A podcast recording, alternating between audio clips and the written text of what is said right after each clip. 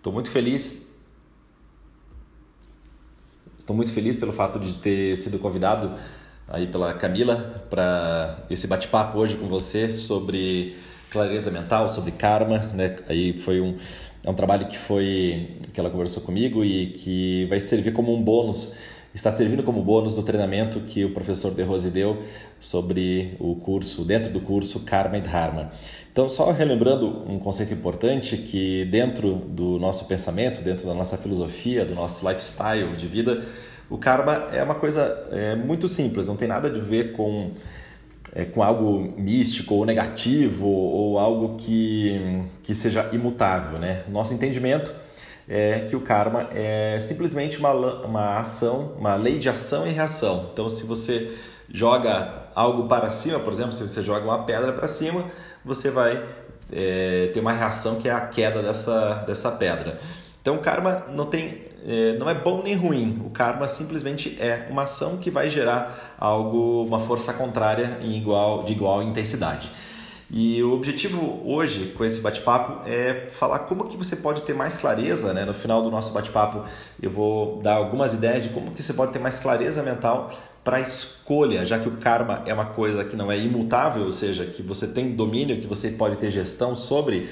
Então, no final vou dar algumas ideias de como que você pode aumentar a clareza e dessa maneira ter uma vida feliz, uma vida realizada e uma vida com bastante, com bastante realizações, bastante conquistas, muitas conquistas. O, me apresentando um pouco, então, só para você conhecer um pouco mais do meu trabalho, eu já ensino.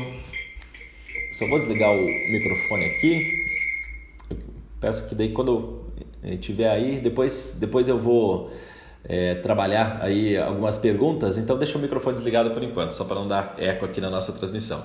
Então, contando um pouquinho da minha história, meu nome é Nilson, Nilson Andrade, eu, bom, eu sempre fui uma pessoa que que foi em busca da questão do autoconhecimento. Então, desde muito cedo, desde a da minha vida, lá pelos 15, 16 anos, eu, eu estudava, lia e tinha interesse sobre essa questão de entender quem que era eu e qual que era o meu trabalho no mundo, né? O que, que eu poderia fazer para impactar positivamente as pessoas à minha volta e ter uma vida cada vez mais feliz. E, bom, apesar disso, assim, fiz algumas leituras, fiz alguns conhecimentos, nunca tinha praticado o The Rose Method, né? Comecei a praticar isso quando essa, metodologia quando eu completei 23 anos de idade. E eu, mas eu tinha esse interesse sobre meditação, sobre esses assuntos que, que muitas vezes as pessoas entendem como algo que é, que é de outro mundo, mas na realidade muitas vezes a gente não consegue explicar, mas são coisas totalmente aqui do nosso mundo e perfeitamente alcançáveis por quem é, se dedica, né? É, principalmente porque a nossa linhagem tem uma, um viés técnico sobre esses assuntos e não tem nada, né, como eu falei no início, nada de místico nem de coisas estranhas nesse sentido, simplesmente aplicação de técnicas. Me formei em engenharia na Federal de Santa Catarina, é, estudei lá de, 90, de 88 até 93, é, fui trabalhando numa grande empresa de alimentos e assim que eu comecei a me comecei a trabalhar e eu comecei a praticar o The Rose Method na mesma, na mesma época.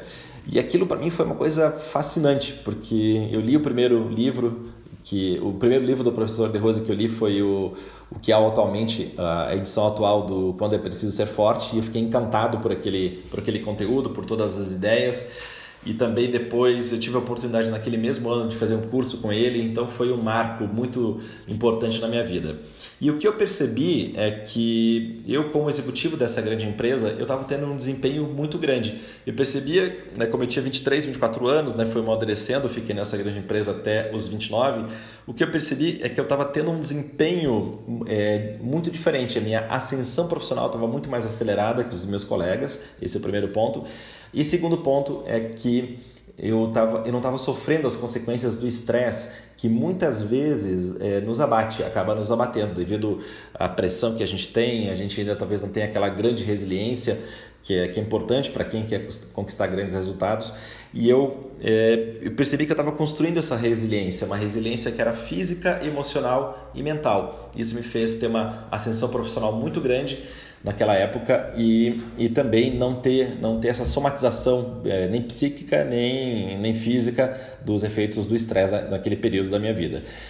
E lá pelas tantas, eu como praticante do The Rose Method, eu pensei, puxa, por que que eu, uh, ao invés, né, eu pensei eh, justamente esse, esse pensamento sobre o karma, né, eu comecei a olhar como estavam os profissionais da, dentro da, da, da, minha área, né, como executivos de empresas, como eles estavam na faixa dos 20 e poucos, depois como eles estavam lá 30 anos depois, na faixa dos 50 e alguma coisa. E eu apliquei justamente esse conhecimento que o, que o De Rose passou nesse curso, né? De fazer uma projeção, né? Fazer uma, uma previsão de como, você vai, como vai ser o seu futuro. E eu percebi que é, eu não queria, né? Eu não queria estar, tá, é, não queria aquele futuro para mim, né? Eu pensei assim, puxa, eu quero mudar o meu karma. E foi então que eu comecei a pensar que eu poderia partilhar os conhecimentos que eu estava aplicando na minha vida que poderia ser um professor do The Rose Method, que podia ter uma escola, que podia ajudar outros profissionais, outros executivos e até mesmo atletas, que é um público que eu, que eu gosto de, de trabalhar muito, é, a alterar o seu karma, fazer uma reeducação comportamental e assim ter uma vida com muito mais, muito mais felicidade. E foi assim que eu tomei essa decisão, né? E já são 24 anos de The Rose Method e eu tenho muito orgulho dessa carreira e de fazer parte desse time tão incrível tão incrível de pessoas é, que seguem essa metodologia que impactam tanta gente no, no mundo afora. E o que eu quero compartilhar com você hoje, então, é como você vai poder desenvolver mais clareza mental para ter essa, tomar essas decisões que são importantes na, na sua vida. No final, eu vou abrir para perguntas, daí você pode, eu vou desmutar os microfones, daí, daí você pode fazer as perguntas, a gente vai fazer um bate-papo no final. Bom, primeiramente, então, eu vou eu vou aqui compartilhar a minha tela com você para você acompanhar os slides. Se você tiver interesse depois do PDF desse, desses slides, daí você me manda uma mensagem. Pode mandar, pode mandar no meu e-mail que é arroba therosemethod.org. Então, The Rose Method, lembrando, é D-E-R-O-S-E M-E-T-H-O-D. Então, therosemethod.org. Eu vou compartilhar então a minha tela para você poder acompanhar aqui toda a minha, a minha explanação. E para quem não está assistindo ao vivo, depois vai ter acesso lá pelo YouTube. Vai ser compartilhado com você uma página do uma página um link no YouTube para você poder é, ter acesso a esse conteúdo todo. Então vamos lá. O, pontos importantes. O The Rose Method ele, ele é composto de técnicas e conceitos. Então, é, só as técnicas elas dão um efeito, sim. Mas quando você aplica a parte dos conceitos, você tem um resultado que é realmente muito, muito maior. As técnicas é, são aquelas técnicas que muitas pessoas conhecem, que são as técnicas respiratórias, as técnicas de consciência corporal, boa forma, tonificação da musculatura, é, reeducação respiratória, como falei, concentração, meditação. E eu gosto de falar para os meus alunos que essa é uma pequena parte de tudo aquilo que a gente ensina. Agora, a parte maior, aquela parte que tem um peso ainda de influência muito maior na sua vida, é a parte dos conceitos, no qual você vai aprender principalmente os conceitos das boas relações humanas. É, vai trabalhar soft skills, desenvolvendo é, cada vez mais essa habilidade de ter um bom relacionamento com as demais pessoas, aumentando a cultura, aumentando a sua civilidade, ética. A gente fala também sobre como ter uma alimentação de mais performance, como ter mais qualidade de vida e até as boas maneiras, que é uma, uma coisa muito importante para que você tenha um melhor desempenho na, na sua vida. O, usualmente nós falamos que os conceitos eles correspondem a mais de 80% do que a gente ensina e as técnicas menos de 20%. Só que na prática esse percentual é muito maior para o lado dos conceitos e muito menor para o lado das técnicas. Por quê? Porque um aluno que é dedicado, ele vem pelo menos duas ou três vezes é, nas aulas práticas nas nossas escolas. E digamos que ele treine mais um pouco em casa, então ele vai fazer aí umas 3, 4, 5 horas por semana de treinamento, né? Um aluno, um aluno regular, é, uma pessoa que tem bastante disciplina, é bem dedicada. Uma semana ela tem 24 horas né, por dia vezes 7 dias. 7 dias vezes 24, 24 horas correspondem a 168 horas. 3, 4, 5 horas de treinamento em 168 horas é um percentual muito pequeno.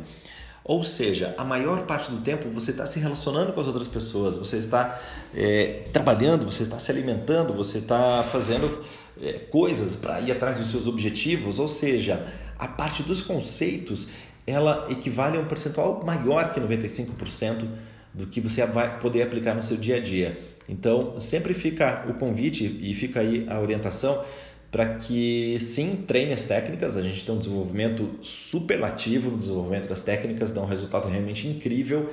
Mas quando você atrelar os conceitos, você vai perceber que o desenvolvimento vai ser superlativo, vai ser incrível. De nada adianta você vir na, numa das nossas escolas fazer um treinamento incrível de posições, de respiração, técnicas de purificação e sair da escola com aquele sentimento positivo de que você é, recarregou as, as baterias, aumentou sua vitalidade e de repente você chega ali, entra no seu carro, está indo para sua casa e tem um desentendimento com outro motorista de trânsito. Você vai perder toda aquela evolução que você fez e que você se esforçou tanto para conquistar. Então, a partir dos conceitos, ela tem um efeito realmente que é é, incrível para você ter uma vida mais feliz, uma vida mais descomplicada e uma vida mais é, com mais realizações.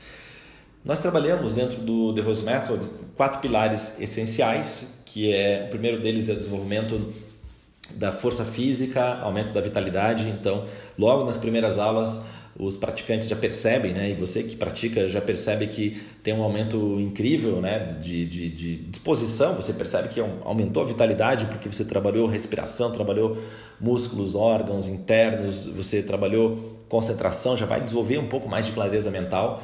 Né? Então, esse é um dos pontos até para a clareza mental, o fato de você respirar melhor, o fato de você ter exercícios de concentração. Depois, um desenvolvimento da inteligência emocional, que é a capacidade de se relacionar bem, está ligado às boas relações humanas. Um outro pilar importante é a clareza mental e o foco, que é um dos pontos que a gente vai trabalhar no nosso bate-papo de hoje. E por fim, até acima ainda da clareza mental, acima do raciocínio, acima da criatividade, existe algo mais elevado que é a inteligência intuicional, que nós entendemos como a capacidade de ter insights, de ter é, intuições, de ter um processo meditativo. Meditação nada mais é do que o aquietamento da mente, a parada das ondas mentais, e com isso a gente vai poder perceber a entrada de um estado ainda maior de desenvolvimento através da inteligência intuicional. Outro dia eu estava vendo um estudo do, de um médico, tem até a foto dele aqui, da, da palestra que ele estava ministrando no TED. Depois, se você quiser é, entrar mais em detalhes nessa, nessa palestra, você pode procurar lá no TED, né, é, é, no TED é Dr. Alan Watkins, né, Como Ser Brilhante Todos os Dias, é o nome da palestra dele. E ele, ele mostra como a respiração pode impactar positivamente no aumento da clareza mental.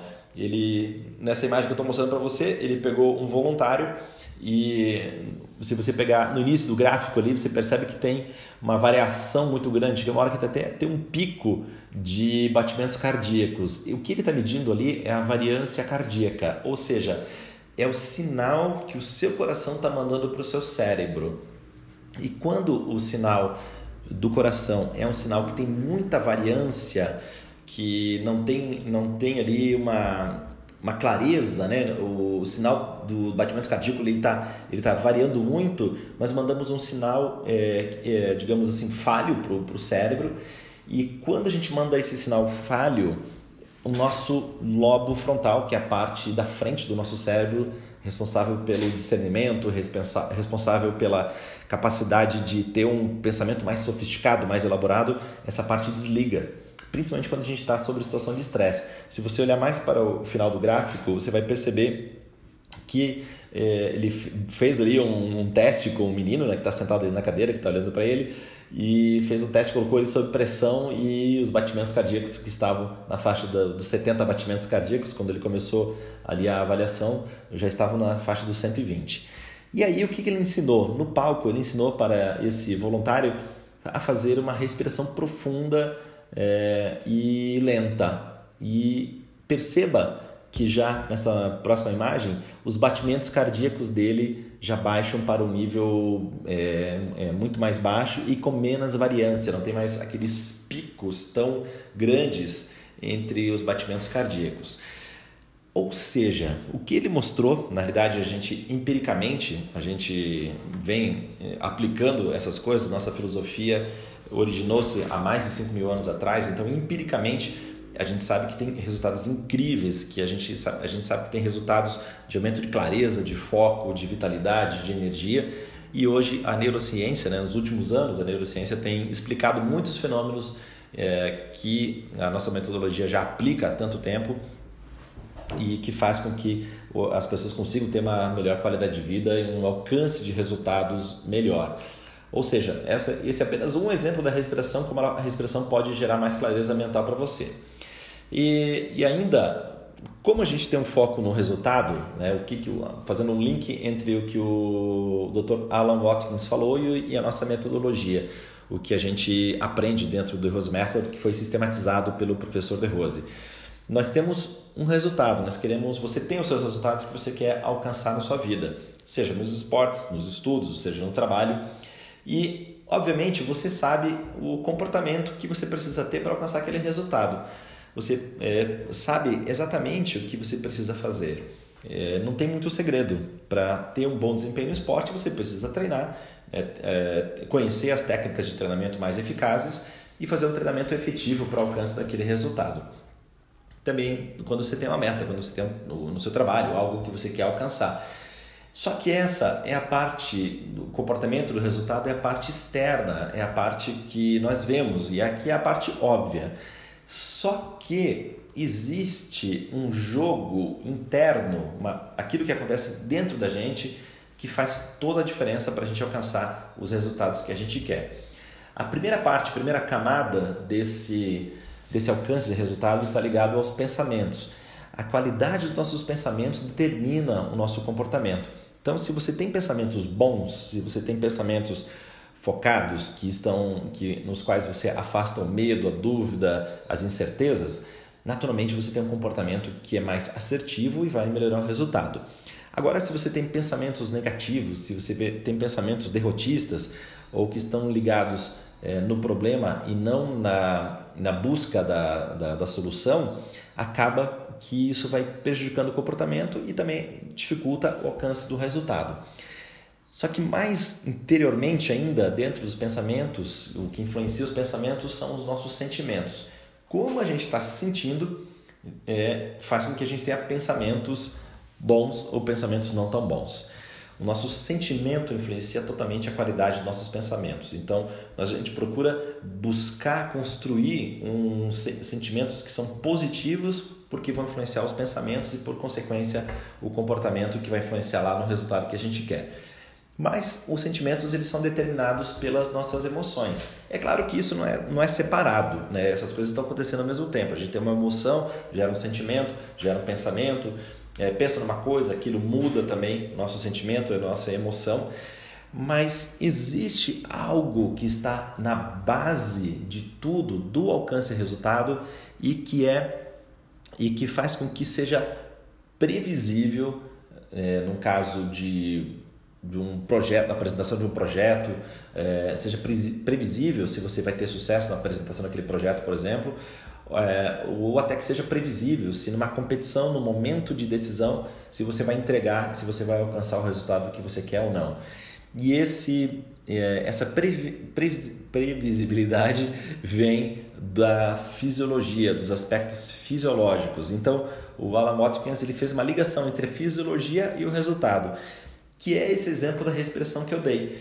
Ou seja, se a sua respiração está descoordenada, se ela está de qualquer jeito, se ela está é, de uma maneira na qual você não está exercendo um, um domínio consciente sobre ela, você vai mandar um sinal meio truncado do seu coração para o seu cérebro e como o, o coração está ligado pelo nervo vago ao nosso cérebro, vai mandar um sinal de instabilidade. Esse sinal de instabilidade vai desligar o lobo, o lobo, o lobo frontal do, do cérebro, que é responsável pelas grandes decisões, e vai é como se você tivesse um apagão mental, um apagão emocional. É como se você tivesse feito uma lobotomia, né? Você fica atuando somente com o cérebro mais antigo, que é o nosso cérebro reptiliano, que se formou lá no início da, do aparecimento da espécie Homo, antes mesmo do Homo sapiens. É, nós, nós, o Homo sapiens é de cerca de 70 mil anos atrás, então a, a nossa espécie começou a, a aparecer é, aproximadamente 200 mil anos atrás, até um pouco mais. É, quando você está sob pressão e você não respira direito, a nossa reação, a sua reação é como se fosse a mesma de um humanoide de 200 mil anos atrás que estivesse lá na, na savana africana e tivesse encontrado um leão. Imagina que o nosso humanoide, né, o nosso antepassado, encontra o leão e ele vai ter uma decisão muito simples. Como ele ainda não tinha o lóbulo frontal é, bem formado, ele tomava uma decisão muito binária, que era fugir do leão ou encarar o leão ou lutar com o leão. No nosso dia a dia, quando a gente está sobre pressão, se a gente não respirar direito, se a gente não tiver domínio da nossa fisiologia, a gente vai atuar exatamente como o nosso antepassado que estivesse enfrentando um leão. Então imagine, você como um praticante do The Rose Method, é, você tem essa habilidade de interferir não somente na sua fisiologia respiratória, mas também na sua na capacidade de aumento de força muscular, né, de distensionamento das tensões, de desfazer as tensões, de aumento de concentração, aumento de foco, melhor funcionamento de todas as glândulas. Ou seja, eu falei aqui um exemplo apenas da respiração, mas fisiologicamente você está se construindo, está construindo uma pessoa com muito mais capacidade, uma pessoa com muito mais é, consciência desses aspectos que a maioria das pessoas deixa passar desapercebido.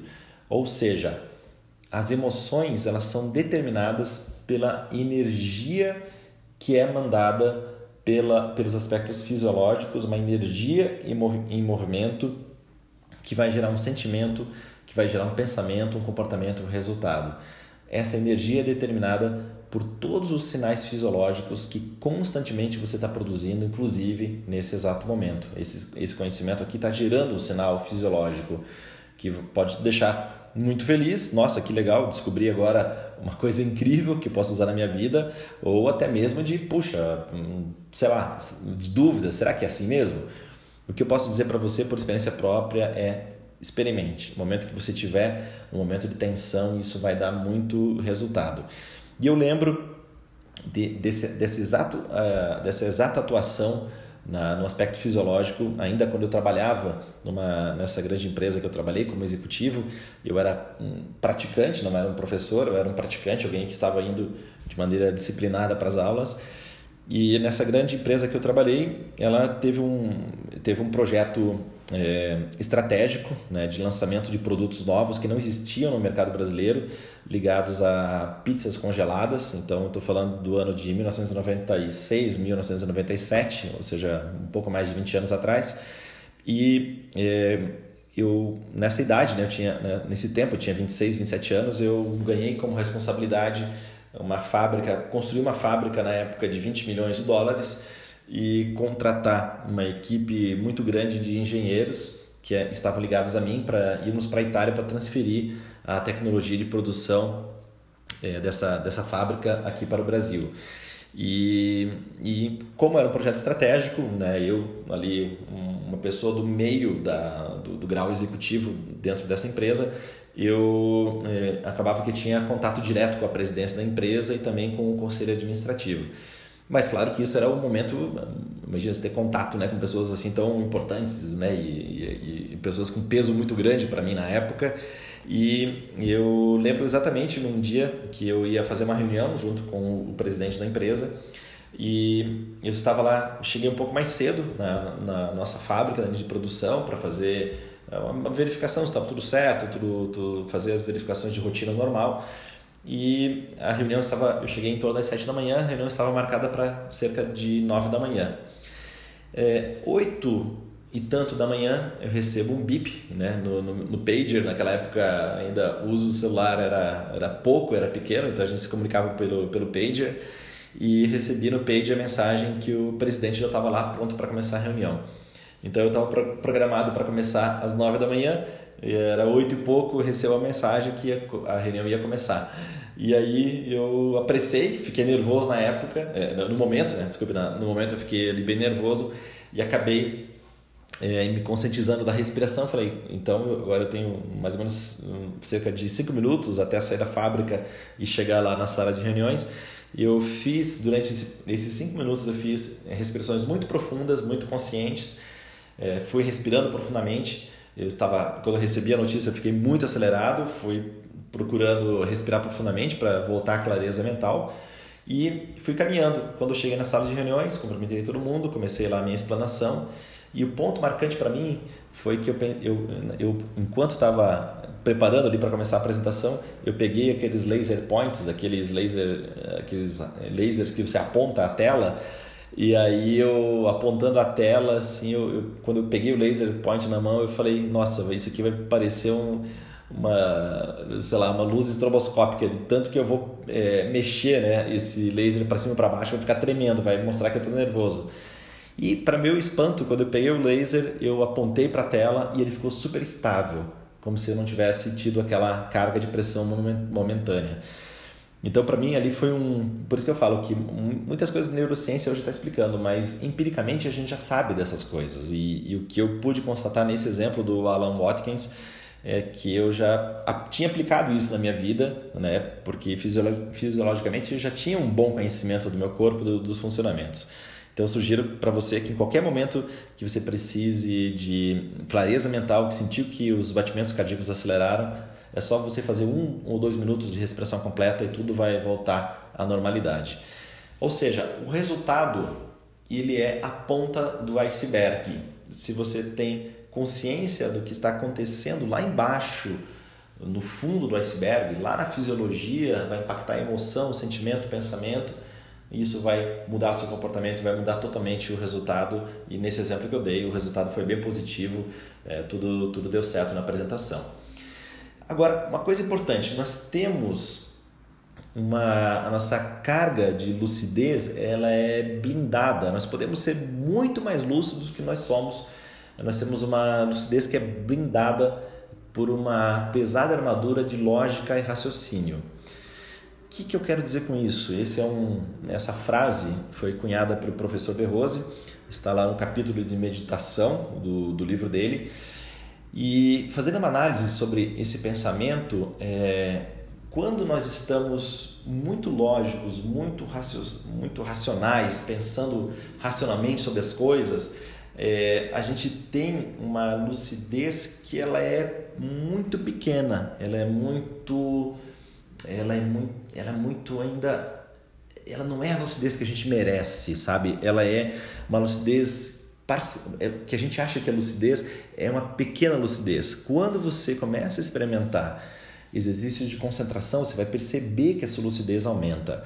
Se você insistir nos exercícios de concentração, você vai perceber que a lucidez aumenta mais ainda por um estágio de meditação ou de intuição linear que está acima da lógica, acima do raciocínio. E até um grande sábio hindu, hindu falava que a nossa mente é como um macaco.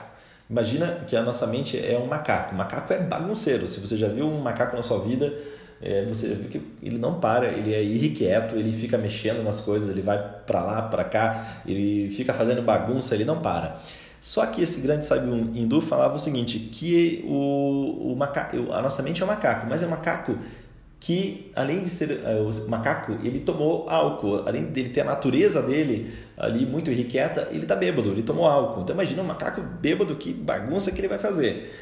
E não é só isso, ele é um macaco bêbado que foi mordido por um escorpião. Então imagina, ele está com álcool na sua corrente sanguínea ele está com, com veneno de escorpião nessa corrente sanguínea. Imagina então o que, que vai acontecer com esse macaco. Imagina a loucura que ele está. Mais ainda, esse é um macaco que bebeu álcool, foi picado por um escorpião e ainda tem fogo, ateou fogo ao próprio corpo. Ou seja, esse grande Sabindu fala que a nossa mente é isso, a nossa mente é irrequieta comparativamente a esse macaco que eu, que eu descrevi para você.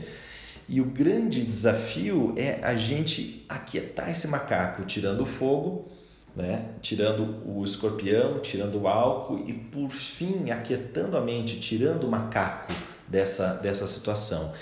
E isso é, é um treinamento, né? Quando a gente faz o treinamento de concentração, os treinamentos de concentração que a gente tem dentro das nossas aulas práticas, essa concentração vai expandir-se para, para o dia a dia. Ao expandir-se para o dia a dia, ela vai, você vai ter muito mais, é, muito mais lucidez. No final da, do nosso bate-papo aqui, eu vou falar, inclusive, como que a alimentação influencia na, na, nessa questão da agitação mental. Nesse seu macaco que tomou álcool, foi picado por escorpião e ainda ateou fogo ao próprio corpo. O, a meditação também ela pode ser definida, né, quando a gente fala meditação, clareza, né, eu estou colocando aqui que essa construção de clareza mental ela vem através da concentração e também vem através da meditação. Meditação também pode pode ser definida quando o observador, que é você, o objeto observado, que é um ponto que você está prestando atenção, que pode ser um, uma imagem, pode ser um som, e o ato de observar, o ato de fazer aquilo, fundem-se numa coisa só. Eu trago um exemplo aqui do, do Ayrton Senna. Eu gosto muito dos exemplos, dos exemplos do esporte, porque os esportes de alto nível exigem um, nível de concentração muito grande. E eu treino alguns, alguns atletas pilotos, né? treino também pessoas que estão ligadas à competição, tenho atletas de outras áreas também que treinam comigo. E quando eles estão hiperconcentrados, quando eles, como observadores, o objeto que eles querem alcançar, que é o resultado, e o ato de fazer fundem-se numa coisa só, o resultado é incrível, o resultado realmente é muito tem um diferencial gigante em tudo aquilo que em tudo aquilo que é, é realizado. E o Senna, é, ele tem uma passagem que está até no YouTube, eu vou reproduzir aqui para você. E nessa passagem ele conta como ele, ele o que ele descreve aqui é um estado de concentração profundo e, e arrisco dizer até que ele entrava em meditação devido à concentração muito grande dele. Ele é, bom, vou colocar aqui o conteúdo, daí você vai ouvir e vai ficar claro essa descrição. Depois eu vou fazer alguns comentários sobre, sobre esse, essa experiência dele um, no GP de Mônaco é, de 1991, se não me engano.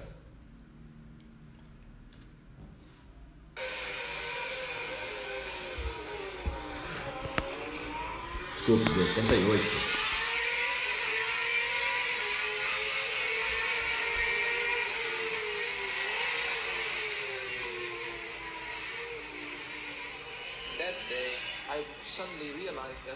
I was no longer driving it conscious and I was in a different dimension for me.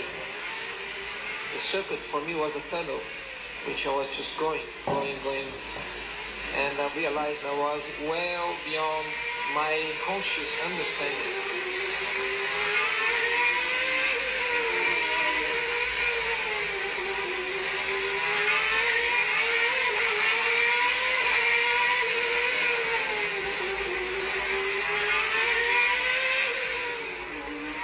Was multiple seconds into the lead, had the race in hand with only a handful of laps to go.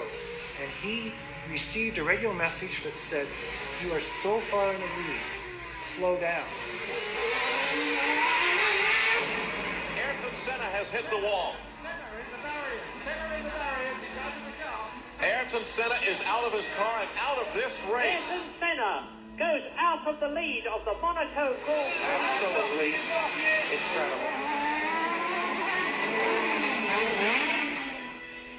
He never wanted to beat me. He wanted to humiliate me. He wanted to, to show the people that he was much stronger, much better. And that was his weakness.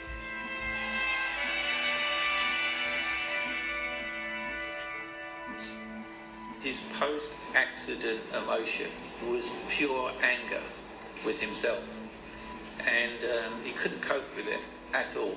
He actually walked back to his apartment and it was two or three hours before he surfaced.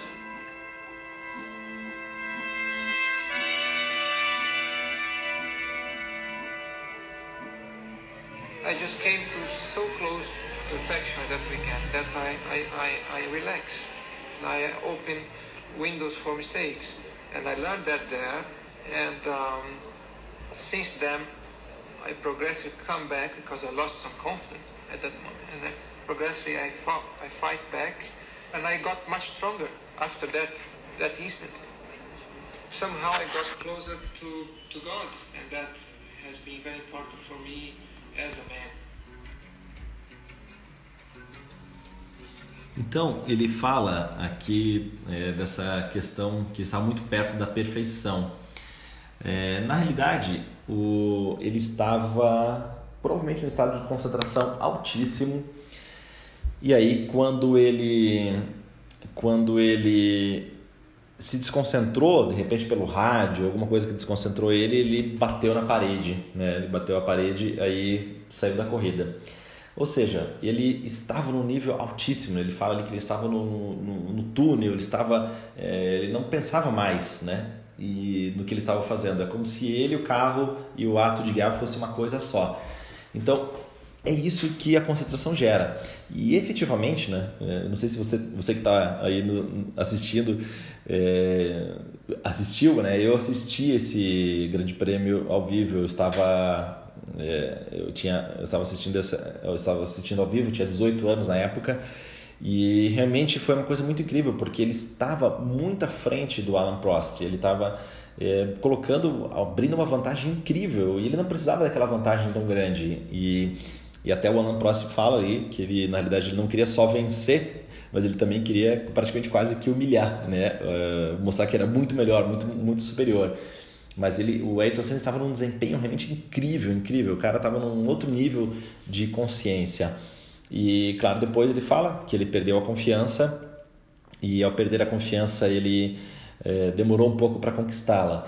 E o que eu quero é que você não perca essa confiança. Você sabe atuar profundamente no, nos aspectos fisiológicos e aí, como você sabe atuar nos aspectos fisiológicos, você é, vai evitar esse, essa perda de confiança e vai se manter no alto nível sempre que você precisar na, na sua vida. Uh, é como quando a gente não faz a concentração, quando a gente não tem clareza, é como se a gente tivesse estado a dormir por toda a vida e agora com essa meditação, com um estado mais profundo de consciência, a gente tivesse acordado. Então é esse nível de é, clareza que nós podemos chegar, nós temos as ferramentas na mão para chegar nesse, nesse, nesse ponto. Além disso, a meditação também ela é já comprovada cientificamente, né? a gente sabia disso, como eu falei, empiricamente, mas é, faz com que haja um aumento da massa cinzenta. Uma coisa que até se pensava até um tempo atrás que não o cérebro ele não ele uma vez ele que ele tivesse crescido né ou ali amadurecido ele não mudava mais e hoje já é comprovado que a meditação, que exercícios de concentração fazem com que haja esse aumento da massa cinzenta. Tendo mais massa cinzenta, você tem muito mais raciocínio e você tem muito mais capacidade de, de gerar novas conexões, novas redes neurais que vão ser importantes para a condução da sua vida nos esportes ou no, ou no seu trabalho ou nos estudos. Concentração também ajuda a prevenir o envelhecimento do cérebro. O cérebro, é, quando se ele envelhece, ele fica cristalizado e a gente fica preso a paradigmas antigos e que não nos conduzem a novos estados, a novas percepções. E quando você faz a concentração, é, exercício de concentração e meditação, quando você oxigena através das respirações, ou até mesmo quando faz a invertida, né, todo esse conjunto de técnicas é, faz com que você tenha um cérebro muito mais ativo do que, a, do que a média das demais pessoas que não fazem nenhum tipo de treinamento nesse sentido. E trazendo mais um exemplo aqui do professor De Rose, com relação a essa clareza mental, existe esse desenho da superfície do lago. O, o lago, se, se você está observando para um lago, para um lado ali que tem uma barreira de turbulência, uma superfície crespa que foi ativada pelo, pelo, pelo vento, por exemplo, é, você não consegue enxergar algo muito valioso que está lá dentro do, do lago, que é o Purusha, que é o seu self, que é a essência. Agora, se você observa esse lado, esse lago por um outro lado, que tá, a superfície está serena, você consegue enxergar, ainda que com alguma difração, você consegue enxergar o, o, diamante lá dentro do lago. Esse diamante nós podemos dizer que é a nossa essência, o nosso self, o nosso purusha, purusha na cultura hindu, que é na realidade quem nós somos efetivamente. É, quando nós estamos despidos da nossa personalidade, quando nós estamos focados em algo mais sutil da nossa essência e o conhecimento da, mais profundo de quem nós somos. Trago também para você esse, essa comparação do lótus da meditação. O lótus na cultura hindu tem uma, tem uma série de analogias que, que são aplicadas com essa flor, uma flor muito importante né, dentro dessa cultura. E nesse caso aqui, o lótus, né, como você pode ver, ele tem as raízes na, na terra, ele tem o caule na água e depois a flor ela eclode no ar e tem depois lá a luz solar que ajuda a fortalecer a flor. E essa simbologia da terra, água, ar e fogo mostra uma sutilização que a concentração pode gerar na nossa vida. As raízes representam o homem ainda disperso, a nossa mente, como aquele macaco que eu falei antes, que está fazendo bagunça, que está bêbado, que foi picado por escorpião e que está com fogo no próprio, ateado fogo ao próprio corpo. Então essa essa desconcentração né, essa falta de capacidade sobre a condução dos nossos sentidos faz com que a gente seja disperso e isso dificulte o alcance dos resultados. Quando a gente começa a, a aprender a concentração, que é ali a formação do caule dessa, dessa flor, desse lótus, é, representa concentração. Dharana é um termo sânscrito que quer dizer concentração. Pratyahara é a capacidade de se abstrair dos sentidos é a capacidade de você não ficar preso nos sinais errôneos que os sentidos acabam gerando para a tomada de decisão no seu, no seu dia a dia. Quando você faz concentração, quando você faz dharana, você se concentra, concentra, concentra, concentra, até que chega uma hora que eclode ali a flor, a flor floresce e você consegue entrar no estado de meditação, representado aqui pelo nome Dhyana. Dhyana quer dizer meditação em sânscrito.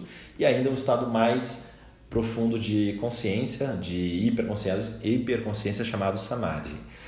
Ah, ou seja, você essa representação do, do Lotus é muito poderosa para que você entenda a, a, falta de concentração natural que nós temos do nosso cérebro, talvez como evolução de espécie, daqui a alguns milhares de anos nós já nasçamos com um nível de concentração muito grande, mas devido ao nosso estado biológico, o nosso estágio evolutivo atual, ainda nós não somos muito concentrados.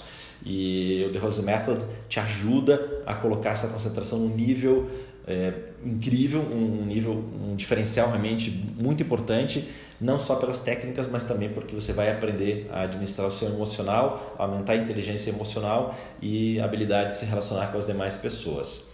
E agora eu vou compartilhar aqui seis ideias que vão fazer com que você tenha mais clareza mental. Existem várias, né? Poderia citar várias aqui. Eu concentrei seis delas que, que você pode aplicar como tarefa prática desse nosso bate-papo para você é, ter resultado na sua vida, para aumentar mais a sua concentração e, por consequência, a clareza mental. Bom, primeira delas, já falei no início do nosso, da nossa conversa, é a respiração. É a respiração profunda, consciente, a respiração completa, que você usa 100% da capacidade é, respiratória que você tem. Normalmente, um ser, um ser humano normal, ele usa mais ou menos 30 a 40% da capacidade respiratória. O que nós fazemos é nós te ensinamos uma reeducação respiratória que vai fazer com que você use 100% da capacidade respiratória usando 100% da capacidade respiratória, você vai ter muito mais energia. Eu gosto de tra eh, trazer um, um, exemplo aqui com os motores a combustão. Né? Como eu gosto de auto automobilismo, então os motores a combustão são os motores que, como fala, né? motor a combustão precisa de um comburente, que é a gasolina, precisa ali do, do também do, do, outro comburente que é o ar e uma faísca que faz com que haja a movimentação do motor. Daqui a pouco nós teremos nós, todos os nossos carros serão elétricos, aí esse exemplo não vai mais valer tanto.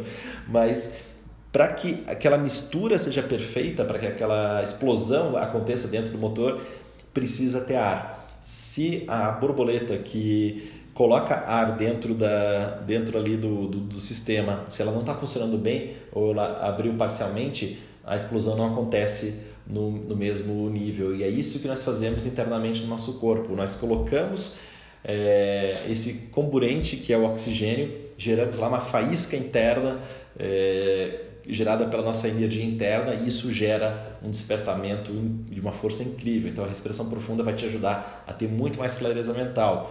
Respire profundamente sempre tiver, quando estiver passando por uma situação de estresse. Depois, clareza mental também é influenciada pela qualidade e quantidade do sono. Então, se você consegue aliar os dois, ter uma boa qualidade de sono, é, conseguir dormir bem, a quantidade que você precisa, você vai ter clareza. Eu estou completando nesse ano 48 anos de idade e eu te digo, se eu não dormir bem, se eu não tiver uma boa noite de sono, no outro dia eu não produzo direito, eu não fico com clareza. Aí eu tenho que usar muito a minha respiração, tenho que fazer alguns exercícios de descontração durante o dia né? Se eu tive aquela noite anterior não foi muito positiva, então eu tenho que é, cuidar. E eu sinto efetivamente que a minha clareza mental não é tão, não é tão boa.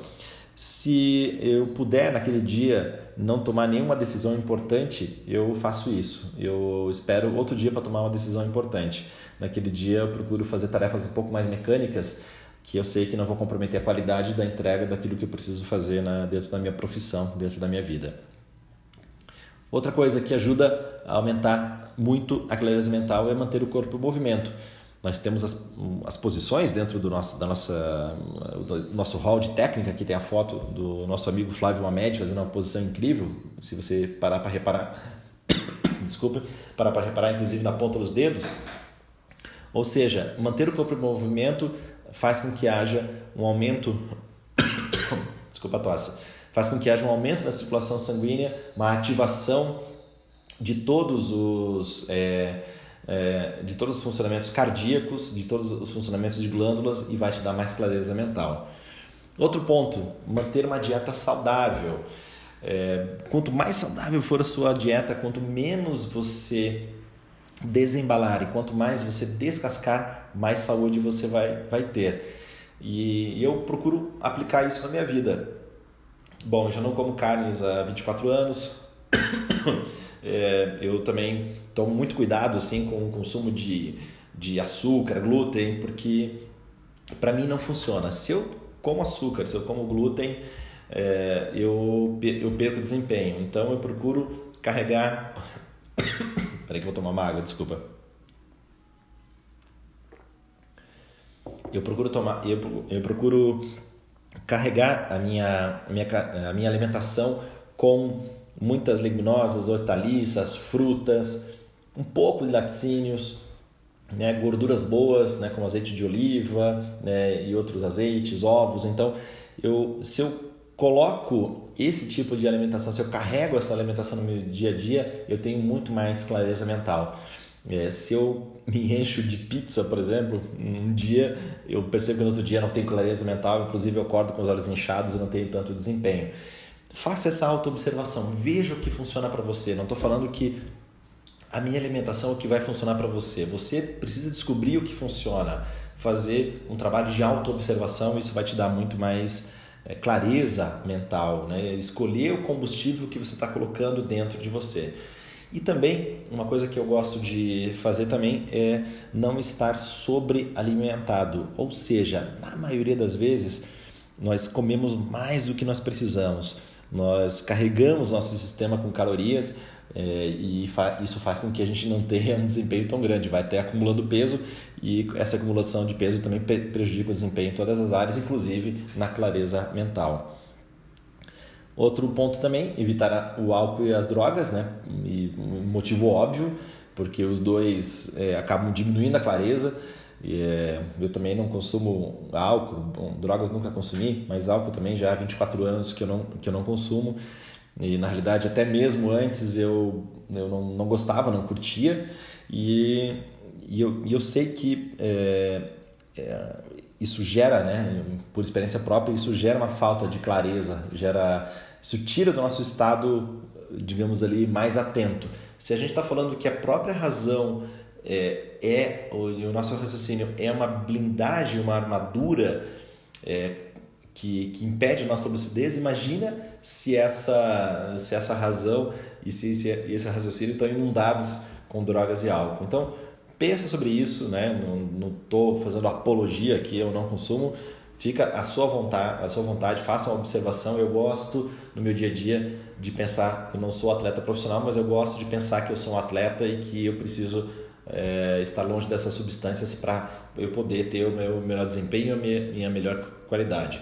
E você percebe que você consegue se divertir, que você consegue ter coisas muito legais na sua vida sem esses, sem esses, é, essas substâncias que tiram a nossa lucidez. Né? Eu quero que a minha mente esteja sempre afiada, sempre no ponto máximo ali de resultado para que eu consiga é, alcançar tudo que eu desejo na minha vida. Outro ponto também, um aumento de resiliência, né? uma resiliência física, uma resiliência emocional, uma resiliência mental quando a gente aumenta a resiliência, quando a gente é mais forte, e eu poderia falar aqui que a resiliência é, é, pode aumentar a autoestima, quando a gente tem uma autoestima elevada, a gente, tá, a gente tem mais clareza, a gente vai ter mais é, capacidade de mudar o nosso destino, de fazer escolhas mais conscientes e alterar os desígnios que muitas vezes a gente acha que eles estão são ali eternos e na realidade não são. Então, pense nisso, né, de aumentar a sua resiliência de todas as maneiras, aumentar a sua saúde, sua vitalidade e a sua disposição. E claro, as boas relações, elas também é, fazem com que a gente tenha muito mais clareza mental. Muitas vezes, quando a gente encontra alguém chateado, é porque essa pessoa teve algum desentendimento, seja com o seu relacionamento afetivo ou com alguma outra pessoa que ama, que gosta, e, e se a gente consegue manter o nosso relacionamento afetivo e com as pessoas que a gente mais gosta uma boa relação, né? se a gente consegue evitar os conflitos, evitar ah, as brigas, a gente não vai brigar, não vai ter conflito com ninguém, porque as pessoas que a gente ama, as pessoas que a gente tem mais próximo são as, as pessoas de maior contato. E como tem muita invasão de espaço vital, acaba que é normal ter o conflito, faz parte, né? Mesmo que você não esbarre fisicamente na pessoa, que, que você ama, você tem um contato né, de, de, de, de energia, de vibe, que você está é, friccionando ali com uma outra pessoa e acaba que isso impacta. Então toma, toma bastante cuidado para sempre respeitar o espaço das pessoas que você ama, é, também delimitar o seu espaço e, e tomar cuidado com as boas relações, porque isso realmente vai dar muito resultado em termos de clareza mental para você. E eu gosto de citar, uh, antes da gente abrir aqui para as perguntas, esse pensamento do Sun Tzu, que foi considerado um grande general. Ele é o autor do livro A Arte da Guerra. Então, quero que você já vai se preparando aí, depois desse contexto inicial, para fazer algumas perguntas. Eu, antes de fazer aqui, uh, passar a palavra né, para a pergunta, é, eu vou citar isso aqui. Se você conhece o inimigo e, e a si mesmo, não. Peraí, que minha tela aqui está um pouquinho não consigo ler aqui, ficou na frente, vou tirar aqui, isso. Se você conhece o inimigo e a si mesmo, não tema o resultado de 100 batalhas. Se conhece, é, se se conhece, mas não é inimigo, para cada vitória sofrerá uma, uma derrota. Se não conhece nem o inimigo nem a si, perderá todas as lutas. Então, o autoconhecimento como uma chave importante para a, a clareza mental, para o foco e e se você fizer isso, vai facilitar muito o alcance aí da, dos resultados que você quer e da, da sua vida. Bom, eu vou agora voltar aqui, vou é, quem quiser é, fazer alguma pergunta antes da gente encerrar, fique à vontade. Eu estou aqui aberto para te responder e concluir aí com um pouquinho da minha experiência para que você saia do nosso bate-papo hoje bem satisfeito. Então, tá aberto aí, só abrir o seu microfone e fazer a pergunta.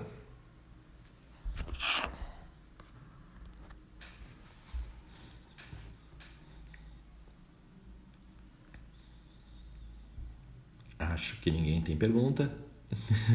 então, se ninguém tiver pergunta, Alex, você quer perguntar? Quem tá me escutando? Opa, tô escutando. Tudo bom, Nilson? Tudo bem, Alex? Beleza? Tudo jóia, você? Primeiro quero agradecer, parabéns, excelente palestra, nosso conteúdo incrível. Opa, obrigado. É, é bom, me impressionou. É, a parte que eu mais gostei, para quem não me conhece está acompanhando aí, eu também sou atleta e, e, sei que você cuida de vários atletas e esse vídeo do Ayrton Senna foi incrível. É, eu já tinha visto esse vídeo, mas não com essa ótica. Uhum. Você acha que antes do acidente ele tava, ele, ele chegou perto de uma expansão de consciência muito próximo à hiperconsciência? Não sei se tanto, Alex, né? Mas isso é uma interpretação, né, de observador de fora. E ele estava assim, na minha opinião, ele estava guiando num nível de consciência expandida, porque ele é, é bem aquela sensação quando você entra no estado de meditação, é, é, tudo funde, né? Tudo funde. O, o carro, o ato de guiar e o, quem está guiando torna-se uma coisa só. Eu lembro, desde criança, é, pré-adolescente, eu sempre fiz muito esporte e eu corria de BMX naquela, naquela época. E gostava muito e, e, e corri aí, aí dos meus 12, 13, 15, 16 anos mais ou menos, corri, corri bastante. E conforme eu treinava, eu, eu tinha essa sensação de que, de que eu, a bicicleta e o, o que eu estava fazendo era uma coisa só. E sempre que eu experimentava aquilo, o meu desempenho era melhor, o meu resultado era melhor. Então, o que eu acredito, Alex, é que sim, ele estava no estado de consciência acima do racional, ele não estava pensando, né? e você, como, como atleta, eh, você deve, deve ter sentido isso, deve sentir isso constantemente, que é que você não raciocina para fazer as coisas. Sim. Né? Você está num nível e, e você não pensa, né? Você, tá, você já está experimentando ali um nível de, de consciência maior. O grande desafio que eu procuro é, desenvolver junto com os meus alunos que, que são pilotos é manter-se o máximo de tempo dentro desse túnel que o Senna falou. É, quanto mais tempo dentro desse, de, é, mais consciente dentro desse, ten, é, dentro desse túnel, é, menos desconcentração e menos erros acontecem. Então, quanto menos erros acontecem, maior o desempenho, ainda mais em categorias é, que são ultra disputadas, e isso faz com que a pessoa tenha, é, ali, às vezes, um pequeno erro faz com que o desempenho não seja tão bom, né? Então, eu posso aprofundar um pouco? Pode, fique à vontade.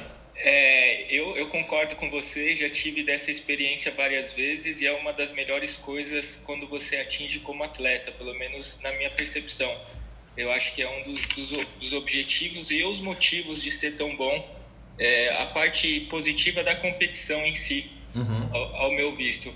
Porém, é, aprofundando, no caso do acidente ali do Senna, é, o que você interpretaria? Porque se ele estava no auge da consciência, ele estava num fluxo do túnel, ele estava muito além do racional, ele estava nesse túnel da presença, enfim, ele estava num fluxo de energia elevado o que, que significaria um acidente é, em questões assim dele como atleta, como pessoa? O que, que seria esse, esse lápis? Por que, que um rompimento desse túnel, uma frustração e ele teve que assimilar, com certeza ele foi para baixo e depois teve que vir mais forte. O, o, o que você analisaria? Qual seria o sentido de, de, desse acidente, por exemplo? O sentido do acidente acho que vai de cada um, né? De cada, no caso ali, a reação que a gente viu no vídeo ele ficou chateado, ele foi lá para o apartamento dele, né? Ele morava em Mônaco, né? Muitos pilotos Sim. de Fórmula 1 moram em Mônaco, então ele estava correndo em casa, vamos dizer assim, né? Ele, é. ele pôde, quem, quem conhece Mônaco é, é, tudo ali, né? Faz tudo, tudo a pé.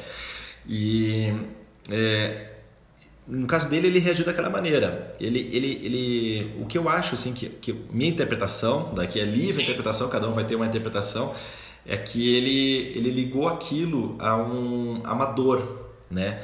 E a, a, gente toma duas decisões, duas decisões na nossa vida: algo para aproximar da, da, da, do prazer ou para afastar da dor.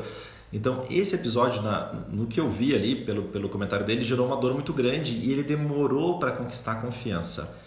O que eu acho é que com a nossa metodologia, a gente pode pegar um episódio negativo e transformar mais rapidamente em algo que se aproxima do prazer. Então, tipo, puxa, eu bati, beleza, me desconcentrei. O que, que eu vou fazer na próxima vez para não me desconcentrar tão fácil, não perder o foco tão fácil? Se é esse exercício que eu faria, né? Se eu fosse o treinador do, do, do Senna, eu né? se tivesse a honra, né? é, mas seria bom, né? Não, o pós, eu entendi, eu concordo com você. No pós, na verdade, ele sempre vai. Eu não sei o que se passou na cabeça dele, uhum. mas o, o que eu imagino é que ele deve ter se perguntado por várias vezes por que, que ele foi errar naquela curva. Uhum. E essa que seria, acho que a maior interpretação, entendeu? Se ele estava num fluxo contínuo incrível, ele estava além da, dessa realidade, talvez até o plano uhum. devia estar diferente.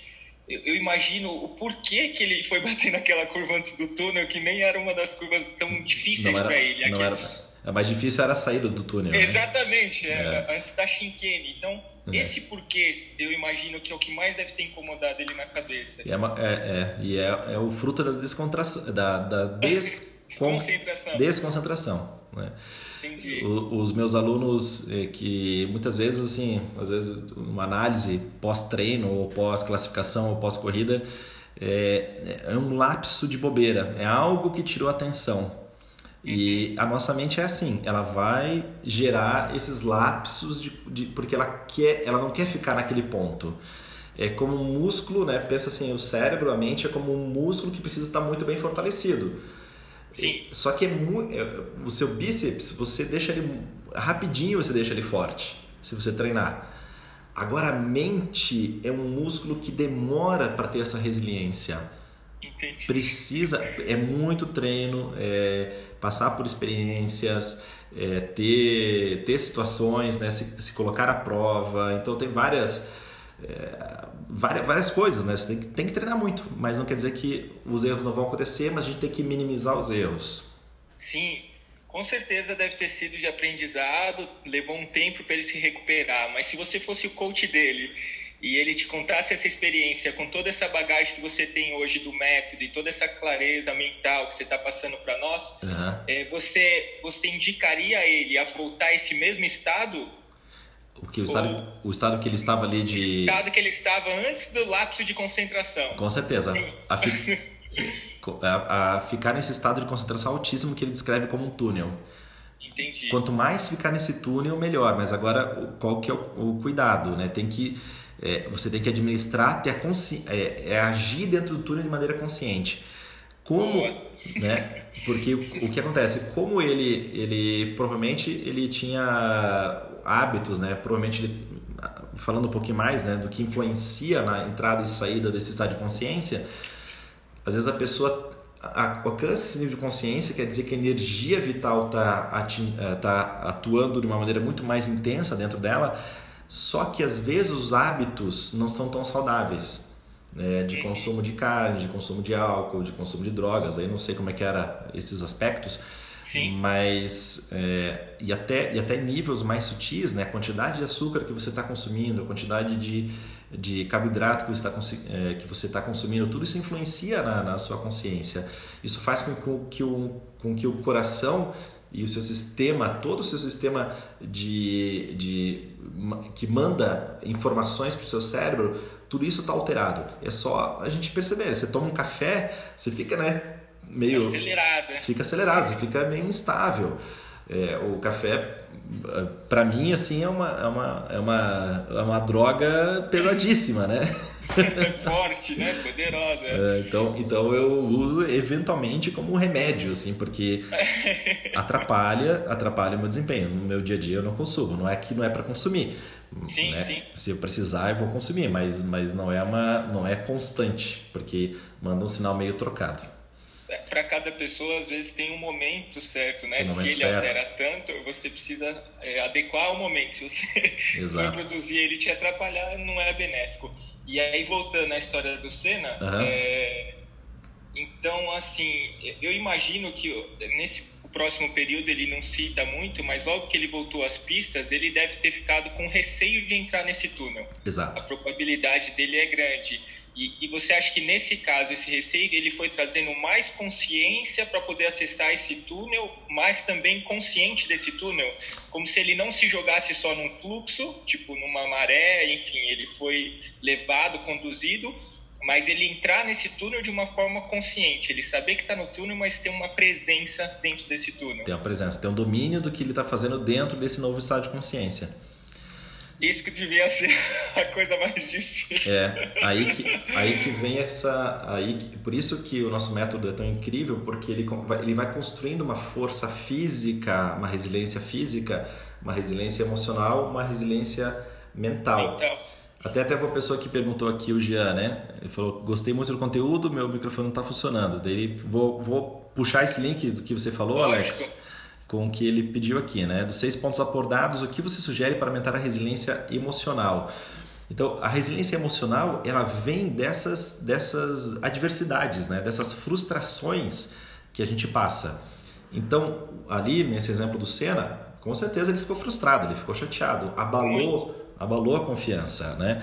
Então, essas situações que vão fazendo com que o, guerreiro, né, o, o guerreiro que é ferido em, em combate, ele vai desenvolvendo é, uma destreza muito maior no uso das armas. Então, esse pensamento é muito legal, porque é, a exposição é você estar na arena, é você estar ali na, na pista, que é o seu caso, você é piloto, ou na sua vida como, como empresário, como executivo, qualquer área da sua vida, ir à luta, colocar-se em combate, a resiliência emocional é desenvolvida através dessas frustrações de, é, que a gente passa na vida, né? desses erros que a gente comete e dessas reflexões do que a gente pode fazer é, de melhor na, na, na, nossa vida. Então, então Jean, é, para aumentar a resiliência emocional, no, no meu ponto de vista, é, cara, tem que viver, tem que se expor, tem que enfrentar uh, as coisas da vida. E é claro que se você tem esse desenvolvimento físico,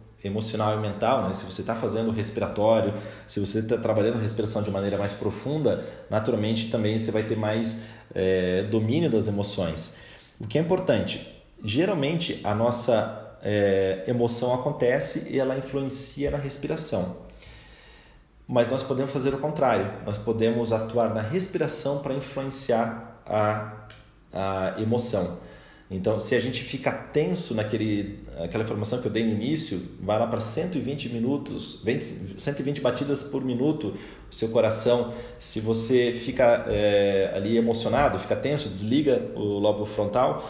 É, se você respira, você consegue ter mais clareza mental. Mesmo que o batimento cardíaco fique acelerado, mas com a respiração profunda, você manda mais oxigênio. Ainda a gente faz respirações que aumentam a quantidade de gás carbônico, né, com retenções com os pulmões cheios. Isso gera mais clareza, mais estabilidade, por consequência, mais, é, mais resiliência emocional também. Respiração é chave para muita coisa, né? Tanto que é, o conselho popular, popular é sempre diz: se você está de cabeça quente, respire, não tome nenhuma decisão de cabeça quente. Você precisa esfriar a cabeça. Esse tipo de conhecimento popular, na realidade empírico, que a gente precisa aplicar com bastante consciência na nossa vida. Vamos lá, mais alguma pergunta?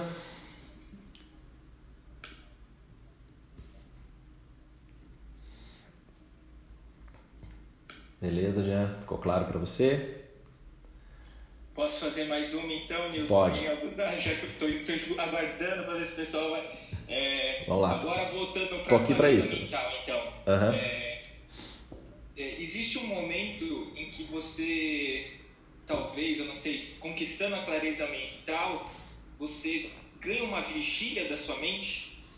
Uma vigília da sua mente? Fala um pouquinho mais sobre isso. O que você entende por vigília? a sensação é que conforme você vai, é, principalmente depois do curso do, do Karma e Dharma que o, que o, que o mestre deu, uhum. a sensação que eu tive depois é que você fica o tempo inteiro com a flecha apontada no arco. Uhum. Todas as suas ações você está ali em vigília, seria mais ou menos nesse sentido.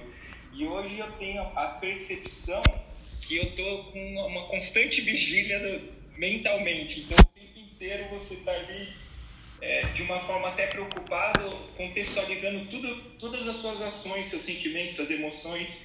É mais ou menos essa pergunta. Isso aí, mas isso que, isso que acontece. O, o Carba, eu não lembro se o, se o mestrão falou ali na, no curso, mas não lembro bem, mas eu lembro que de outro curso, de outra aula, ele falou que a todo momento a gente está gerando karma. Sim. Então, é, eu elevei meu braço aqui, gerei um karma.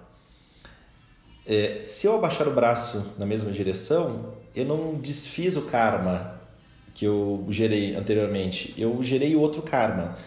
Então, a todo momento a gente está gerando ações, está gerando ações, isso gera reações.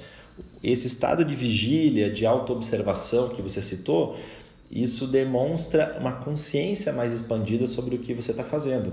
E é isso que a gente quer mesmo. A gente quer ter tá mais presente, né? Tá mais presente, consciência, né? Os sentidos mais alertas, né? Visão periférica mais mais presente. Os mamíferos que, que são caçadores na natureza, eles têm normalmente eles estão com o, o olhar, né? Pode, o olhar do ser humano, do, do, do da nossa espécie é mais para frente, né? Mas geralmente dos caçadores eles têm um olhar um pouco mais periférico. Eles usam a, o foco do olhar quando eles, eles escolhem a presa. Mas até eles escolherem a presa, o momento antes de escolher a presa, eles estão com o olhar mais desfocado, eles estão com esse estado de vigília que você falou. Eles estão observando, observando, observando, escolheu, vai atrás daquela, foca e vai atrás. Então, é, sim, é isso mesmo que você, você falou, é essa consciência do que a gente está fazendo. É claro que a gente não deve ficar neurótico com as coisas, né? Mas mais atento, né? Atento. Então, era só uma pergunta se é uma coisa que acontece mesmo ou se é um pouco de, de, de variação. Eu falei, a ideia é ter uma clareza ainda melhor, né? Para uhum. isso não, não ficar tão exacerbado, dizemos assim. É, é, a consciência é um estado de atenção exacerbado, mas com essa filtragem daquilo que é importante. Uhum. O, outra pessoa perguntou aqui é, que gostou muito do conteúdo, parabéns, obrigado. Só que não sei o nome, porque tá LO, então LO, obrigado aí pela, pela, pela, pela pergunta. É, é, é possível utilizar o autoestudo como ferramenta para o aumento da consciência? Sim, autoobservação, autoestudo, é, você é, andar com espelho, assim, se olhando, né? não, não no sentido do, do narciso, de ficar se admirando, mas o autoestudo é essa autoobservação, essa capacidade de se auto-perceber, de aprender consigo mesmo, é, de olhar menos para fora e mais para dentro. O que, que eu posso fazer de melhor é, daqui para frente? É, é importantíssimo. o autoestudo é uma ferramenta importante para o aumento da consciência. A gente falou de várias coisas de aumento de consciência aqui, de aumento de clareza. Autoestudo com certeza é uma delas. Eu não citei, mas é importantíssimo, né? O fato de você é, olhar para você, aprender com seus erros, é, fazer também, é, pedir feedbacks é, é, muito importante, né? Puxa, o que que, como que você me vê? Me diz aí três palavras que você é, que, que me descrevem, né? Então, ah, você é tal, tal, tal, né? Fazer essa esse exercício de perguntar, de é, entender a percepção dos outros, fazer uma auto-observação, isso é riquíssimo, é riquíssimo mesmo, é importantíssimo para quem, quem quer alcançar grandes resultados na vida. Vamos lá. Tem mais uma pergunta aqui. O estado de vigília pode chegar a atrapalhar a concentração de alguma forma? No estádio, um, está, um caso de vigília exacerbada, é, o, o que não, não pode gerar ansiedade, né? Então, o, o, se você está atento, mas sem ansiedade, aí ok. Agora, se você fica ansioso com essa quantidade imensa de informação que você está captando, aí atrapalha, né? Porque se você está com a consciência expandida, Aí, mas você fica ansioso, você desceu um grau do grau da atenção para o grau né, do raciocínio, do grau do para emoção. Se a gente se emociona, a gente perde a nossa a nossa lucidez. É isso mesmo. Você não é. Ele pergunta, né? Você não consegue desligar o estado mental. É, a gente precisa aprender a desligar a mente, né? Precisa aprender a desligar, porque senão a gente não, não dorme à noite, fica pensando em tudo, né? Mas essa foi a resposta, resposta incrível, foi uma boa ligação e agora você. É, é isso mesmo, talvez esse estado de vigília exacerbada gere uma ansiedade e até um pouco de estresse. Então Exato. a pergunta, a melhor reformulada seria isso que você falou, é, é, você estar atento, mas sem deixar ficar ansioso, né? Sem ficar ansioso. Exato, sem ficar, sem gerar alteração no emocional. O emocional, é um exercício. exercício, emocional forte, consciente e a partir daí um, um estado de consciência mais expandido. Vamos ver mais alguma pergunta dos que estão aqui. Depois, quem está assistindo a gravação, é, pode fazer pergunta lá pelo, pelo YouTube mesmo, ou se quiser me adicionar no Instagram, arroba Andrade, então daí dá para dá para fazer perguntas, eu respondo. Então fique bem à vontade para me procurar, estou aqui para te ajudar é, dentro do, do meu conhecimento, né, das coisas que eu sei, da minha experiência. Vou ficar vou sentir o maior prazer em compartilhar com você tudo que tiver aí para compartilhar, do que você quer saber. Então, acho que não tem nem mais nenhuma pergunta por enquanto. Então, vamos ver aqui. Repete novamente o e-mail. Vamos lá, é nilso, nilso.andrade arroba therosemethod.org. Vou escrever aqui, então, nilso, aqui no chat, tá? nilso.andrade arroba therosemethod.org se for mais fácil no Instagram é arroba Nilzo, Nilzo Andrade, Nilzo com Z, tá bom? Nilzo Andrade, daí você pode mandar mensagem lá no Instagram e aí a gente vai conversando por lá também. Galera, obrigado pela presença de vocês. Camila, mais uma vez, obrigado pelo convite. E a gente se encontra em breve.